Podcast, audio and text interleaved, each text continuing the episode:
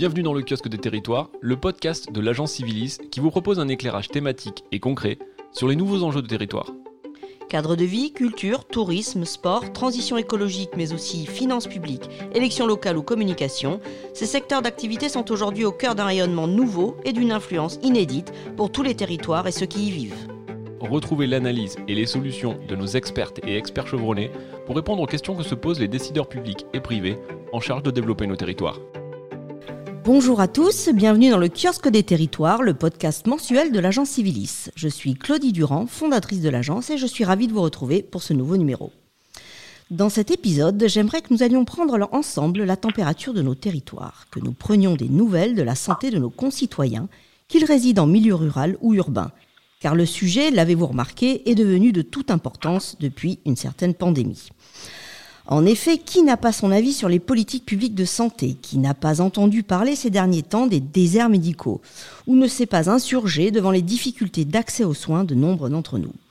La pandémie mondiale que nous venons de vivre collectivement a exacerbé et dévoilé au grand jour les difficultés partout dans les territoires ruraux, mais aussi de manière plus surprenante dans les territoires urbains, dans le milieu hospitalier, chez les professionnels de santé ou encore dans les collectivités.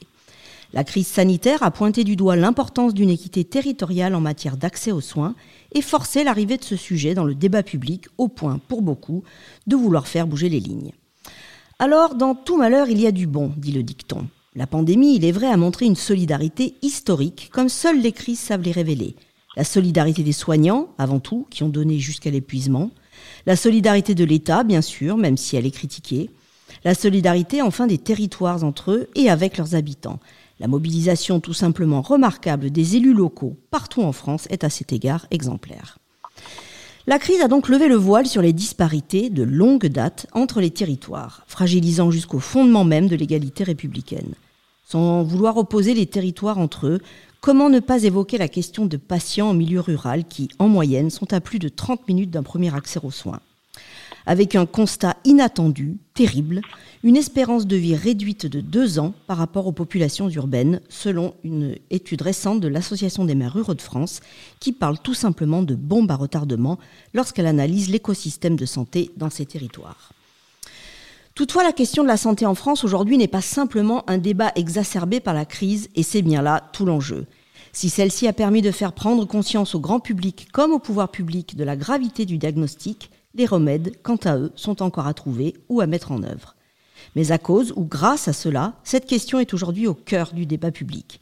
Elle fait même aujourd'hui partie intégrante des aspirations des citoyens pour un meilleur cadre de vie, eux qui souhaitent en majorité plus d'accès et plus de qualité du service public de santé, le pointant même comme une préoccupation prioritaire juste après l'emploi et le logement. Les acteurs de la santé sont aujourd'hui très nombreux au chevet de cette priorité, agences régionales de santé, professionnels, collectivités et élus, groupes mutualistes et bien sûr usagers. Mais chacun est-il bien entendu? Les maires ont souvent aujourd'hui des adjoints à la santé avec qui ils ont été au front pour lutter contre la pandémie, en assurant la logistique sanitaire des centres de vaccination, en allant aussi au-devant de leurs concitoyens, notamment les plus fragiles. Beaucoup d'entre eux portent aujourd'hui des projets de maisons de santé pour lutter contre les déserts médicaux, Beaucoup d'entre eux sont membres des conseils d'administration des hôpitaux, ont des choses à dire et des solutions pragmatiques à proposer, si l'on veut bien les écouter. Or, il est clair aujourd'hui que les contrats locaux de santé ne permettent pas l'autonomie revendiquée par les élus locaux, que les organisations mises en place par la décentralisation ne sont plus vraiment adaptées. Même si la santé doit rester une compétence de l'État, nombreux sont les communes et collectivités comme les régions à réclamer plus de compétences et d'autonomie en la matière. Une vraie révolution, certes, mais aussi une requête qui peut paraître justifiée au regard de ce qu'ils viennent d'expérimenter pendant la crise. Alors que se passe-t-il dans le paysage sanitaire des territoires depuis l'avènement de la pandémie? Comment sortons de la crise et comment rebattre les quatre cartes des politiques de santé? Quelles nouvelles coopérations mettons en place? Avec quels acteurs et à quelle échelle? La volonté forte et affirmée des collectivités et élus d'obtenir plus de marge de manœuvre et de moyens va-t-elle continuer à se heurter au cadre obsolète des agences régionales de santé, tant décriées sur le terrain? La prochaine élection présidentielle sera-t-elle l'occasion également de redéfinir les contours de ce grand sujet d'avenir? Pour nous aider à répondre à toutes ces questions et présenter les solutions qui permettent d'innover en matière de santé dans les territoires, j'accueille aujourd'hui trois invités. Dominique Bardou, directeur général de Vive 3 Centre-Val de Loire, membre du groupe mutualiste Vive, Dominique Dumont, vice-président de l'Association des maires ruraux de France, et Pascal Licari, maire du Paradou dans les Bouches-du-Rhône. Alors je me tourne vers vous, Dominique Bardou, pour démarrer cette émission. Tout d'abord, bonjour. Vous êtes le directeur général de Vive 3 Centre-Val de Loire et à ce titre, est-ce que vous pouvez nous, brièvement nous présenter le groupe Vive et la raison d'être de Vive 3 Et puis également, euh, si vous pouvez nous présenter les caractéristiques du territoire que recouvre Vive 3 Centre-Val de Loire. Oui, bah écoutez, très bien. D'abord, je voudrais dire que je me reconnais tout à fait dans votre propos euh, liminaire et dans les enjeux que vous, mettez en, en, évidence. Et pour vous présenter euh, brièvement le groupe Vive, je dirais que c'est le premier acteur de santé non lucratif hein, qui combine mhm de manière euh, originale quatre métiers qui sont au cœur d'une approche euh, globale. Le premier métier, c'est sans doute le plus connu, c'est le métier de l'assurance et de, et, de la, et de la prévoyance. Et c'est l'idée de, de, de, de, grandes mutuelles qui se sont, qui ont uni leurs forces au sein de ce groupe, de ce groupe Vive et qui représentent 11 euh, millions de personnes protégées, un Français mmh. sur six. Ensuite, il y a un deuxième pilier qui est un pilier qui est lié à l'innovation, euh, l'innovation en, santé. Et là, on est au cœur des territoires pour le coup, hein, parce que ça permet effectivement de euh, rapprocher le citoyen de la prise en charge en santé et probablement de réduire la, fracture territoriale, de, de comment dirais-je, d'assurer un égal accès aux soins autant qu'il est possible. Et donc là, on va trouver des solutions innovantes de la téléconsultation avec euh, mes docteurs ou avec euh, pour le maintien euh, pour le maintien à domicile. Et puis, bien sûr, alors il y a le, soin et euh, l'accompagnement avec notre réseau euh, Vive 3 euh, Vive 3, c'est 32 000 collaborateurs, c'est 1700 établissements qui se répartissent dans le sanitaire, le soin, on va dire ça comme ça, le, ce qu'on appelle la médecine et chirurgie l'obstétrique, le SSR, les établissements de santé mentale, les centres de, santé, mais aussi bien sûr un pôle accompagnement, et là c'est tout le secteur médico-social et la petite enfance, donc la prise en charge des personnes en situation de handicap, la prise en charge des personnes âgées, euh, et puis, et puis évidemment, euh, un pôle produits et services. Donc, c'est ce qu'on appelle le secteur marchand avec des valeurs mutualistes. Donc euh, là, on va trouver l'audio, l'optique avec l'enseigne écoutez voir. Et on va trouver les, les, pharmacies qui sont les plus anciennes réalisations mutualistes, mais encore aussi du transport sanitaire avec Harmonie Ambulance. Et puis le matériel médical avec HMS. Voilà donc euh, un spectre très large d'intervention alors. Exactement. Une mutuelle, Ça, ne ça, ne sert donc pas juste à rembourser des frais médicaux. Et non, et non. et, et, donc ce sont de, de, de voilà, d'anciennes réalisations euh, mutualistes qui historiquement, depuis euh, bien plus d'un siècle, euh, servent nos concitoyens en production au sens noble du terme de, de soins. Et puis un, un quatrième, un quatrième pilier qui n'est pas le moindre, qui est le plus récent, c'est le logement, mhm. avec la structure Arcade Vive, et c'est 170 000 logements sociaux, et on considère, nous, dans le groupe Vive, que le logement fait partie de la, notamment le logement social, de la, de, de, la, de la, prise en charge en soins, en, réalité. Alors, vous m'avez demandé... Oui, les caractéristiques du territoire que, que vous couvrez, alors Alors, les caractéristiques. Alors, vous m'aviez demandé, me semble-t-il, la raison d'être. La raison d'être, tout à fait, tout à fait. C'est important parce qu'on est, on est en plein dans le, dans le, dans le sujet. Et donc, il s'agit de se mobiliser euh, chaque jour au, au, cœur des, des, territoires pour prendre soin de chacun. C'est en, en, réalité euh, cette raison d'être qui nous mobilise quasiment évidemment quotidiennement. Alors, l'union territoriale Vive 3 Centre Val de Loire euh, qui est une union territoriale euh, importante dans le, dans le groupe, c'est pas moi qui vous dirais le contraire. Ça représente voilà 2000 euh, collaborateurs, 135 réalisations dans les activités dont je parlais tout à l'heure. Et puis avec une spécificité, c'est une région, le centre Val-de-Loire, qui est vraiment euh, voilà, qui, qui, peut être en, en, en, difficulté dans certains de ces départements, en dehors de l'axe ligérien.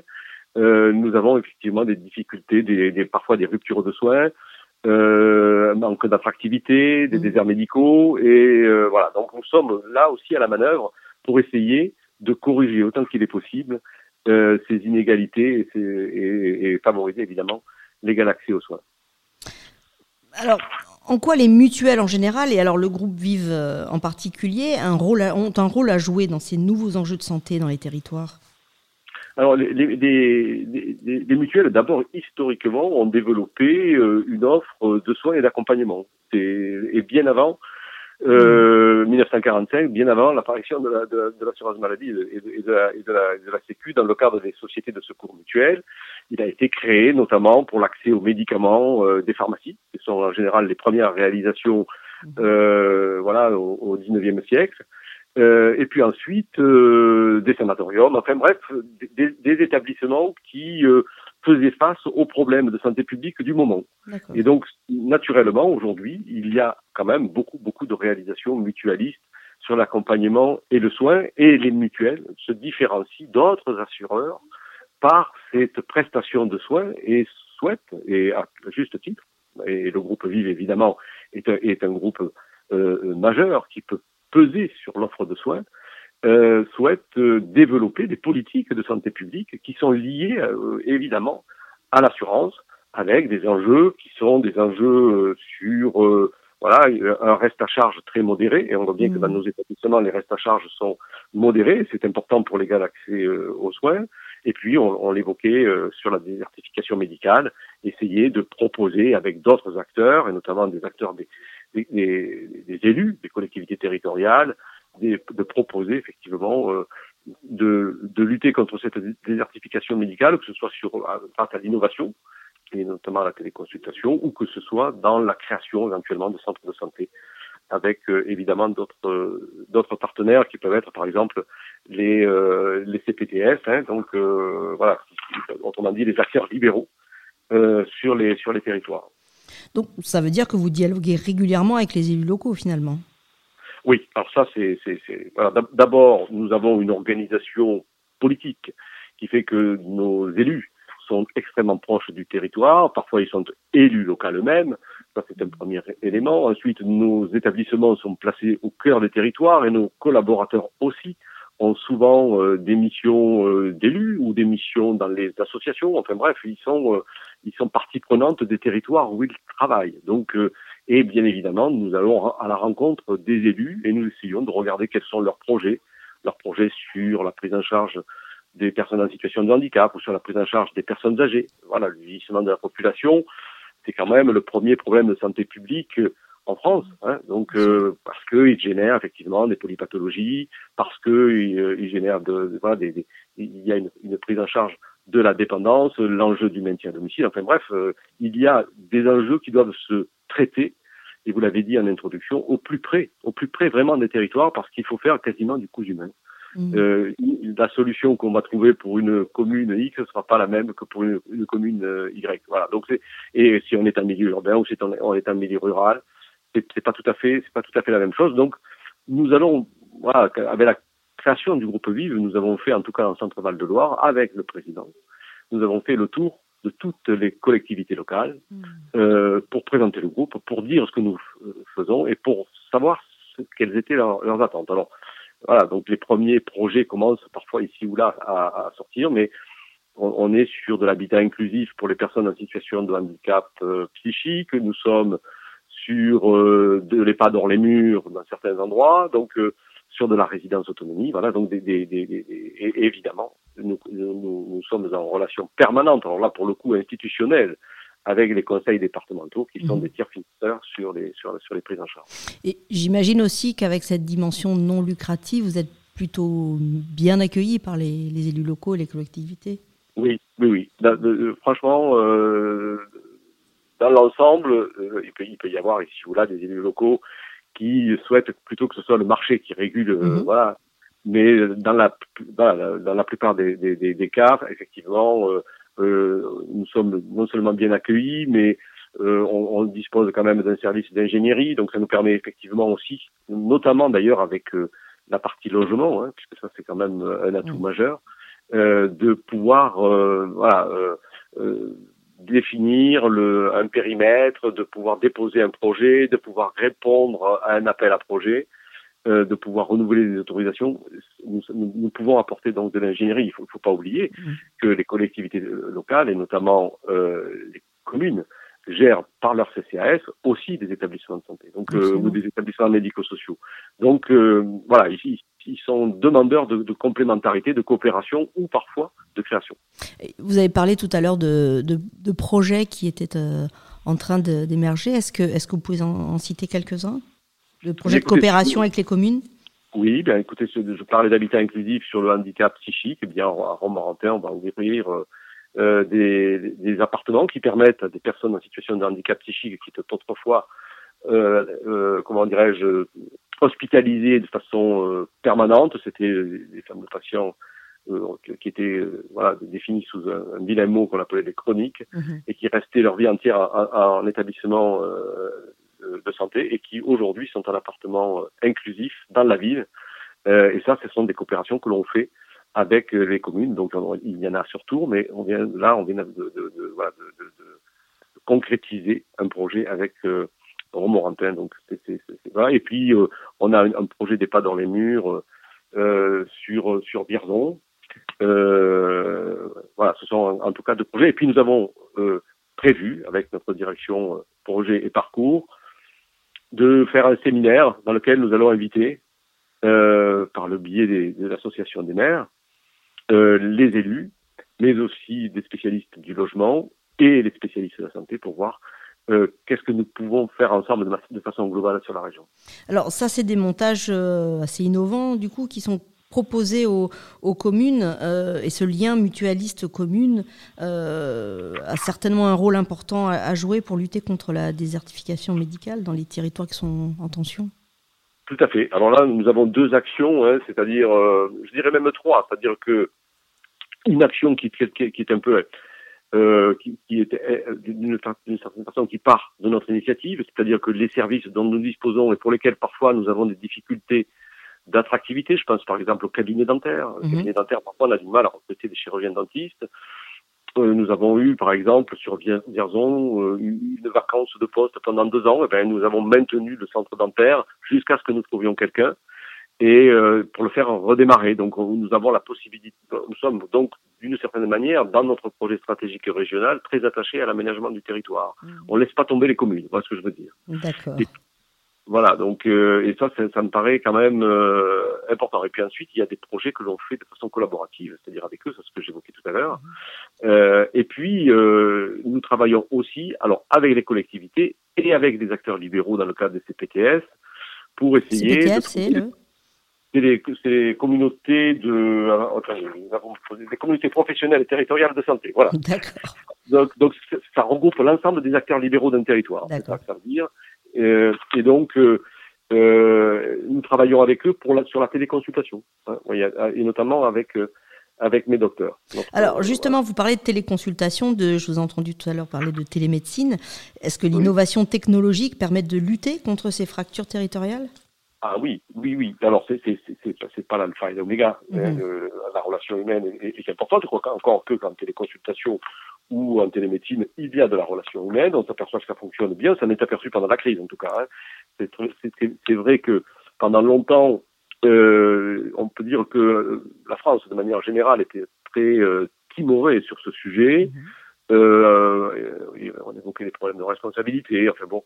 Et puis, euh, la crise a permis... Le réseau Internet peut-être aussi, dans les territoires ruraux voilà, alors les, les, territoires ruraux, pour le coup, s'équipent. Hein. Franchement, ils font, ils font beaucoup d'efforts pour euh, être connectés, on va dire. Hein. Mhm. Donc ça, de ce point de vue, il y a eu beaucoup de progrès. Et donc, euh, le, le, pour, pour, le, pour le coup, on s'est aperçu que ces téléconsultations fonctionnaient euh, très bien. Donc, mhm. euh, et donc, on, on, on installe des, des, téléconsultations dans nos EHPAD, et ce qui permet effectivement, voilà, aux personnes âgées de pas se retrouver en situation d'urgence, voilà, au, au service des urgences de l'hôpital. On, on installe des téléconsultations dans nos pharmacies. Voilà, donc ça c'est quand même euh, nouveau avec mes docteurs. Ça permet à des personnes d'avoir un avis médical, euh, mhm. voilà, pratiquement à l'instantané, même si elles sont éloignées.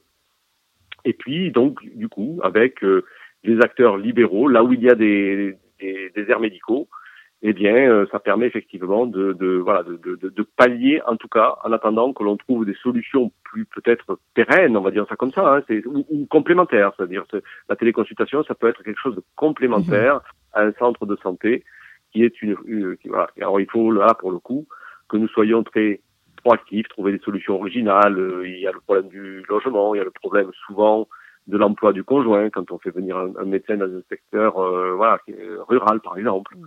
Donc il faut, il faut travailler sur plusieurs axes pour pouvoir résoudre ce problème. On, on, a en tout cas nous dans le groupe des comment dirais-je des, des, des, réalisations de centres de santé réussis. Il y en a à Laval, donc dans les pays de la Loire. Je crois qu'il y en a un autre à Cholet. Euh, où il y a euh, voilà des centres de santé qui fonctionnent avec des médecins libéraux à la retraite, qui ont des, des vacations, qui viennent à tour de rôle. Et donc ça, ça, ça marche, ça marche bien.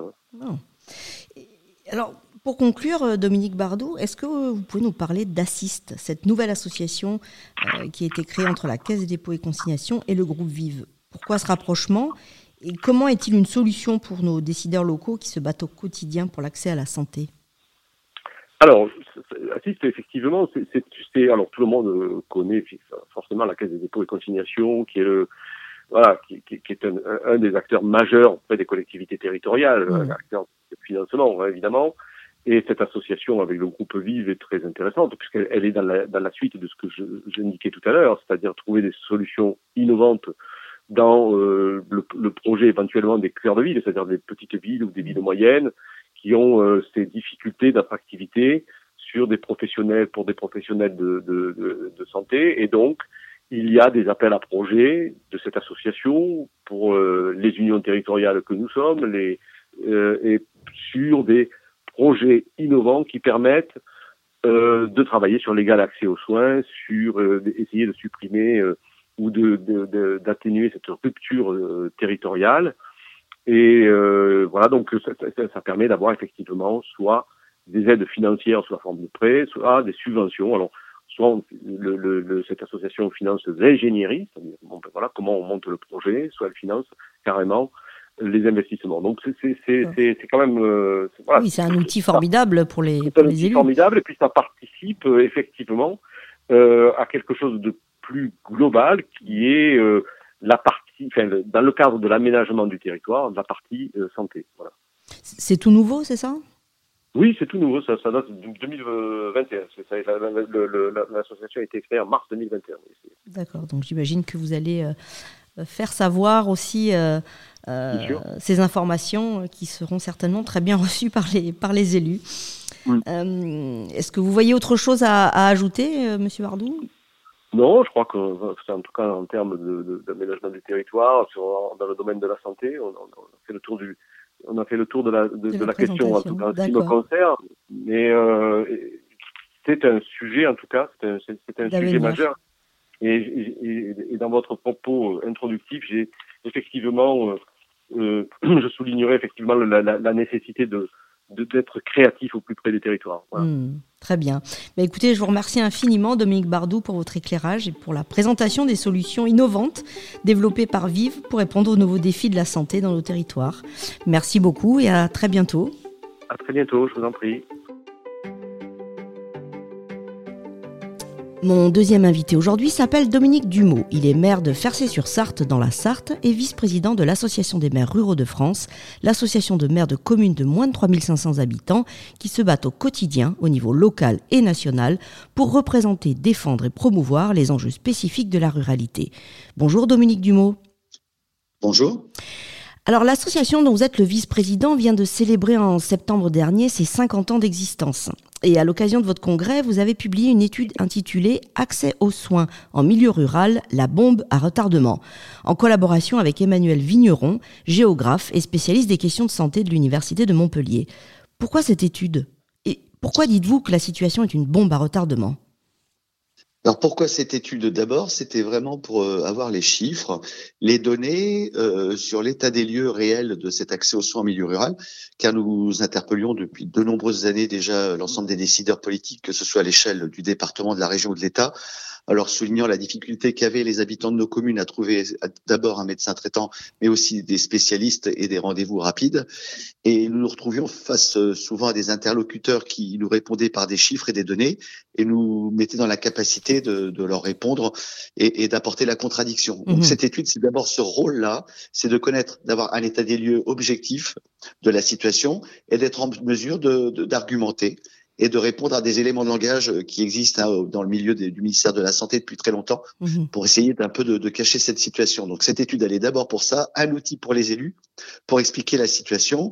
Et pourquoi une bombe à retardement Parce que la situation qui est déjà très dégradée. Hein. Puis il n'y a pas, il a pas une semaine aujourd'hui sans qu'on voit euh, de nouvelles annonces hein, dans le les centres hospitaliers qui ne fonctionnent plus, euh, les urgences qui ferment, et, évidemment le parcours de soins qui est toujours de plus en plus compliqué.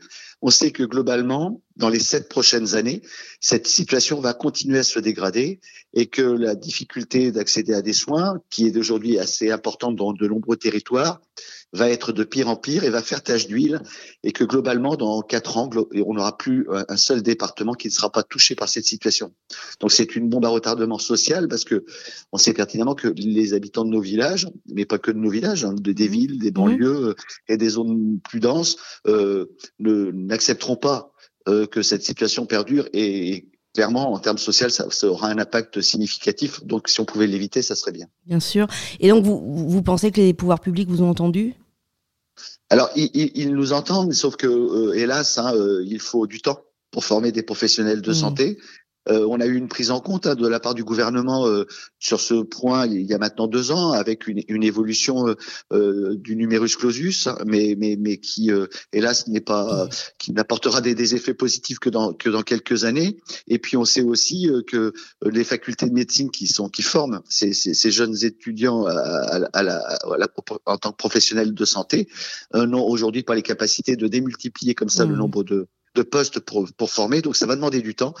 Et donc du temps déjà pour s'organiser, pour former plus, et en plus, et après huit années de formation pour devenir médecin, euh, mais on parle que des médecins, mais il y a évidemment tous les autres.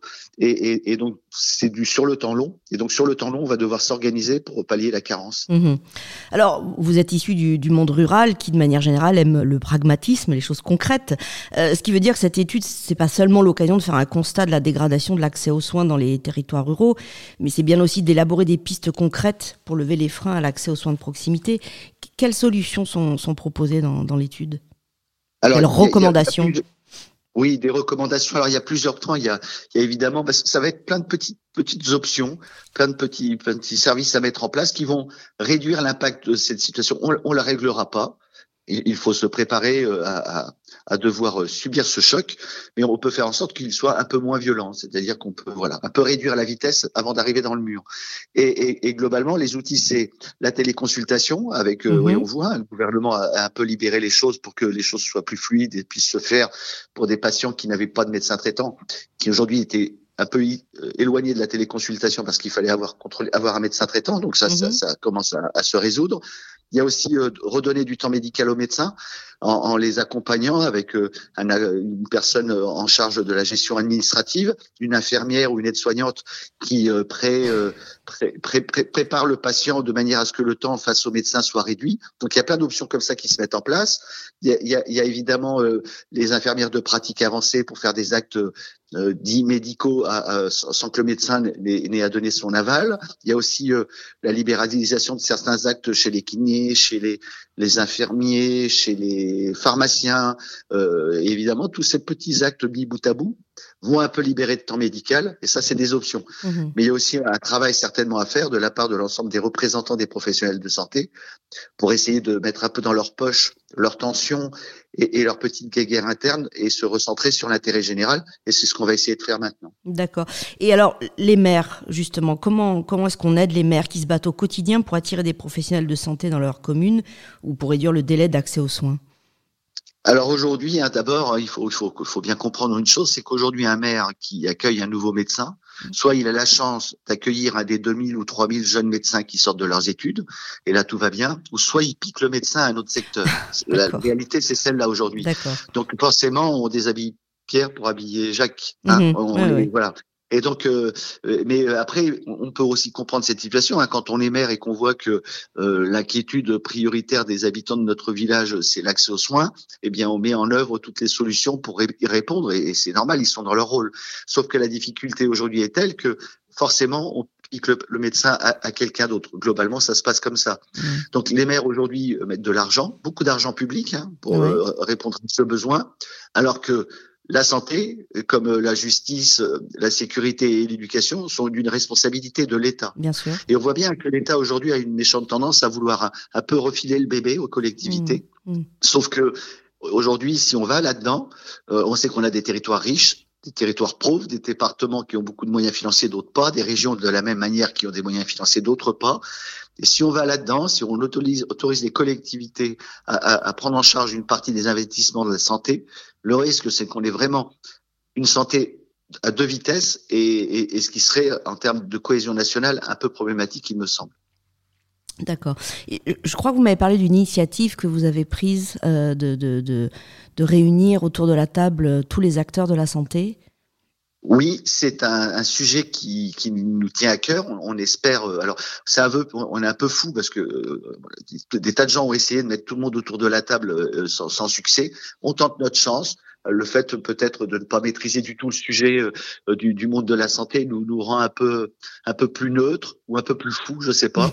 Mais euh, on, on, réunit malgré tout, oui, on a on a donc des les représentants des infirmiers, euh, les représentants des professionnels de santé dans leur globalité, les médecins libéraux, MG France, les centres hospitaliers, des, représentants des centres hospitaliers privés, maternités, les citoyens sans médecin, euh, des coordinations de comités de défense des hôpitaux, les sapeurs-pompiers, euh, le SAMU, les ambulanciers, les kinés, enfin tout ce beau monde euh, a accepté de se mettre autour de la table pour essayer ensemble de trouver le plus petit dénominateur commun qui nous permette euh, d'apporter des solutions pragmatiques, concrètes, acceptées par tous, au candidat à la présidentielle parce que c'est quand même aujourd'hui euh, l'enjeu et c'est le, prochain le prochain le prochain élément un moment important du, du calendrier politique et, et, faire en sorte que euh, si tous ces gens autour de la table qui représentent quasiment tous les professionnels de santé sont d'accord sur euh, 10 ou 12 actions euh, qui permettraient de régler un peu cette situation ou d'amortir le choc et, et d'aller de l'avant, il y a peu de chances que ce soit refusé, car si tout le monde l'accepte, ce serait quand même incroyable que le gouvernement fasse marche arrière. Donc on essaye ça, sans être certain que ça fonctionne. Hein. J'ai oublié les associations d'élus qui ont un rôle important. Oui, bien sûr. Donc on a, voilà, qui seront aussi présentes autour de la table pour essayer de porter ce, ce, ce message et d'apporter des solutions. Bah écoutez, merci beaucoup Dominique Dumont pour votre témoignage euh, éclairant. J'ai appris beaucoup de choses avec vous et en lisant cette étude euh, de l'Association des maires ruraux de France. Merci aussi pour euh, le combat que vous menez avec les adhérents de l'association pour porter la voix et les enjeux des maires ruraux. Merci et à bientôt. Merci à vous. Ma dernière invitée aujourd'hui s'appelle Pascal Licari. Elle est maire du Paradou depuis 2014, vice-présidente de la communauté de communes de la vallée des Beaux-Alpilles dans les Bouches-du-Rhône, au cœur de ce splendide et fragile territoire protégé du parc des Alpilles. Ancienne conseillère régionale de Provence-Alpes-Côte d'Azur, elle fait partie de ces élus qui ont choisi de mettre en avant, pour renouveler leur mandat de maire en 2020, la question du bien-être et de la santé de ses concitoyens. Un pari, semble-t-il, réussi. Bonjour Pascal Licari. Bonjour Claudie. Bonjour à tous. Alors en 2020, lors de l'élection municipale, vous avez choisi de parler de santé dans votre programme électoral, à travers notamment l'ambition de la création d'une maison de santé au cœur de votre village. Et surtout, vous allez nous en parler, vous avez eu la bonne idée avant l'explosion de la crise d'imaginer que dans votre équipe municipale, il serait opportun d'avoir un adjoint à la santé. Pourquoi? Alors, notre programme électoral portait sur le bien vivre ensemble. Après le renouveau du village, on était dans le bien vivre ensemble. Et il est vrai qu'au cœur du village, on avait des demandes par les infirmières, entre autres, de euh, créer une maison, de construire une maison de santé, puisque les infirmières avaient un, problème d'accessibilité à leur local. Donc, euh, je commençais euh, déjà au mandat dernier à travailler, à avoir l'idée de créer, de construire une maison de santé. Euh, donc, quand euh, Monsieur Sudre, mon adjoint à la santé, est venu euh, se présenter en mairie, qu'il était médecin à la retraite, tout de suite, je lui ai proposé de rentrer dans l'équipe municipale pour m'aider sur ce projet de création d'une maison de santé. Très bien. Donc, en fait, vous aviez déjà cette ambition-là de, mettre la santé au cœur de votre programme électoral. Exactement. Et ce qui s'est passé en plus, au, donc le 31 décembre 2020, les deux médecins qui étaient à la retraite ont pris leur retraite. Les, deux médecins qui étaient en activité ont pris leur retraite. Et donc, il était urgent de d'attirer ah des jeunes médecins sur la commune. Mhm. Et cette maison de santé, c'était le moyen de le faire? Alors voilà, donc mon adjoint à la santé euh, a contacté des jeunes médecins et en effet, en leur faisant miroiter le fait d'avoir une maison de santé et de travailler en équipe, ils sont venus très rapidement s'installer au Paradou. En attendant donc la, construction de la maison de santé, ils sont installés dans des petites maisons, que, enfin une maison qu'on a restaurée. Quant à l'autre, elle a loué un local euh, chez des particuliers. Euh, mais c'est vrai qu'ils ont été attirés par le fait d'avoir une structure, de pouvoir mhm. travailler tous ensemble, médecins, infirmières, euh, voire même euh, médecins spécialistes, et d'avoir une véritable synergie entre eux. Oui, donc c'était en l'occurrence une solution que peut-être d'autres maires, d'autres maires pourraient s'inspirer pour attirer des, des généralistes et des spécialistes sur leur commune. Oui, parce qu'ils ne veulent plus travailler euh, de façon isolée, d'avoir mhm. des gardes. Et là, en mhm. étant ensemble, et en plus, on travaillait à l'époque, euh, enfin, on continue à travailler avec le docteur Giral, à travailler avec peut-être la maison de santé de Fontvieille, peut-être la continuer sur Mossane, voilà, et avoir vraiment euh, une maison de santé qui soit transversale dans les villages de la vallée des Beaux. Mhm. Et alors, euh, du coup, j'imagine que euh, d'avoir un adjoint à la santé qui est lui-même issu du monde médical, lorsque la crise a explosé, ça a été particulièrement précieux pour vous? Vous-même, vous avez dû être sur tous les fronts dans votre commune? Oui, en effet. D'ailleurs, c'est à partir de ce moment-là, il devait être simple délégué euh, à la santé. Et c'est à ce moment-là que j'ai compris, enfin, donc pendant la pandémie, le, le, conseil n'était pas encore installé. Et c'est là que j'ai compris quand même la nécessité de le, de le mettre adjoint au maire. Parce qu'en effet, on a eu j'avais besoin de lui tous les jours au niveau euh, réouverture des écoles, vaccination. C'est lui-même qui a été responsable du centre de vaccination qui a été installé sur Saint-Rémy. Euh, donc voilà, on a besoin vraiment d'un adjoint à la santé. Et là, il continue à travailler sur le, faire venir le, le Vaxibus. Euh, et puis donc euh, vraiment attirer ces nouveaux médecins sur le sur les villages de, de la vallée des Beaux. Mhm. Et donc, on en est où de votre maison de santé? Alors, notre maison de santé, nous avons trouvé, nous avons euh, choisi le l'architecte, le, cabinet d'architecture qui commence à travailler sur la maison de santé pour euh, voilà pour faire les plans puisqu'en fait en plus on restaure un, quartier complet avec une petite placette et, nous restaurons en même temps la salle polyvalente. Mhm. Et la commune est seule à porter ce projet financièrement? Non, alors, nous avons demandé des aides de la région, de l'État et peut-être donc euh, après le département pour certains aménagements euh, de parking. voilà, non non, on va chercher des des aides de partout. D'accord. Et ça peut paraître curieux finalement que l'idée d'avoir une maison de, santé dans un village qui est finalement à moins de 30 minutes euh, d'une sous-préfecture, qui est la ville d'Arles, et qui a bon nombre de professionnels de santé euh, installés dans la ville, et puis surtout un centre hospitalier. Ça se justifie pour vous? Oui, ça ne va pas rivaliser un centre hospitalier. C'est surtout des, des, des c'est pour la, la, médecine courante, pour euh, tous les jours. Pour euh, peut-être ça pourra pallier aux urgences de d'Arles qui me semblent assez encombrées. D'autant que dans le projet maison de santé, ce qui voudrait être fait, c'est Paradou faire venir des spécialistes. Et entre autres, on va avoir une cardiologue qui va s'installer euh, début de l'année, mais aussi Mossane, ce serait plutôt des urgentistes. Voilà, y avoir des spécialités sur les villages au plus près des administrés et des patients. Pour vous, ça fait partie de la qualité de, vie de vos concitoyens ah, Tout à fait, tout à fait. Hein. Euh, nous avons au Paradou pas mal de jeunes enfants, mais aussi des retraités. Euh, oui, bien sûr. Hein. Le, désert médical, c'est une catastrophe pour les pour les villages. Hein. Euh, Donc vous, apparemment, vous, en tout cas, vous, vous n'avez pas ce problème. Non, on n'a pas ce problème parce qu'on y a travaillé. Mhm. Voilà, il faut vraiment prendre les choses en main et je pense que les municipalités doivent un peu être porteurs de ce genre de, de, projet. Mhm. Ben écoutez, je vous remercie infiniment, Madame le maire, euh, pour ce point depuis le terrain et pour ce témoignage précieux. Peut-être aura-t-il donné envie euh, à certains de poursuivre cette voie. Et nous, en tout cas, nous l'espérons. Vous souhaitons bonne chance pour euh, la, votre maison de santé et, et la qualité de vie de, de vos concitoyens. Nous arrivons à la fin de ce podcast. J'espère qu'il vous aura aidé à mieux comprendre les nouveaux enjeux de la santé dans nos territoires. Merci encore à tous nos invités. Je vous dis à bientôt. Rendez-vous le mois prochain pour un nouvel épisode du kiosque des territoires. En attendant, écoutez ou réécoutez les précédents épisodes sur les comptes sociaux et le site internet de l'agence www.agencivilis.fr. Et si vous êtes fan, n'oubliez pas de vous abonner. C'est sur toutes les plateformes de podcast. À bientôt.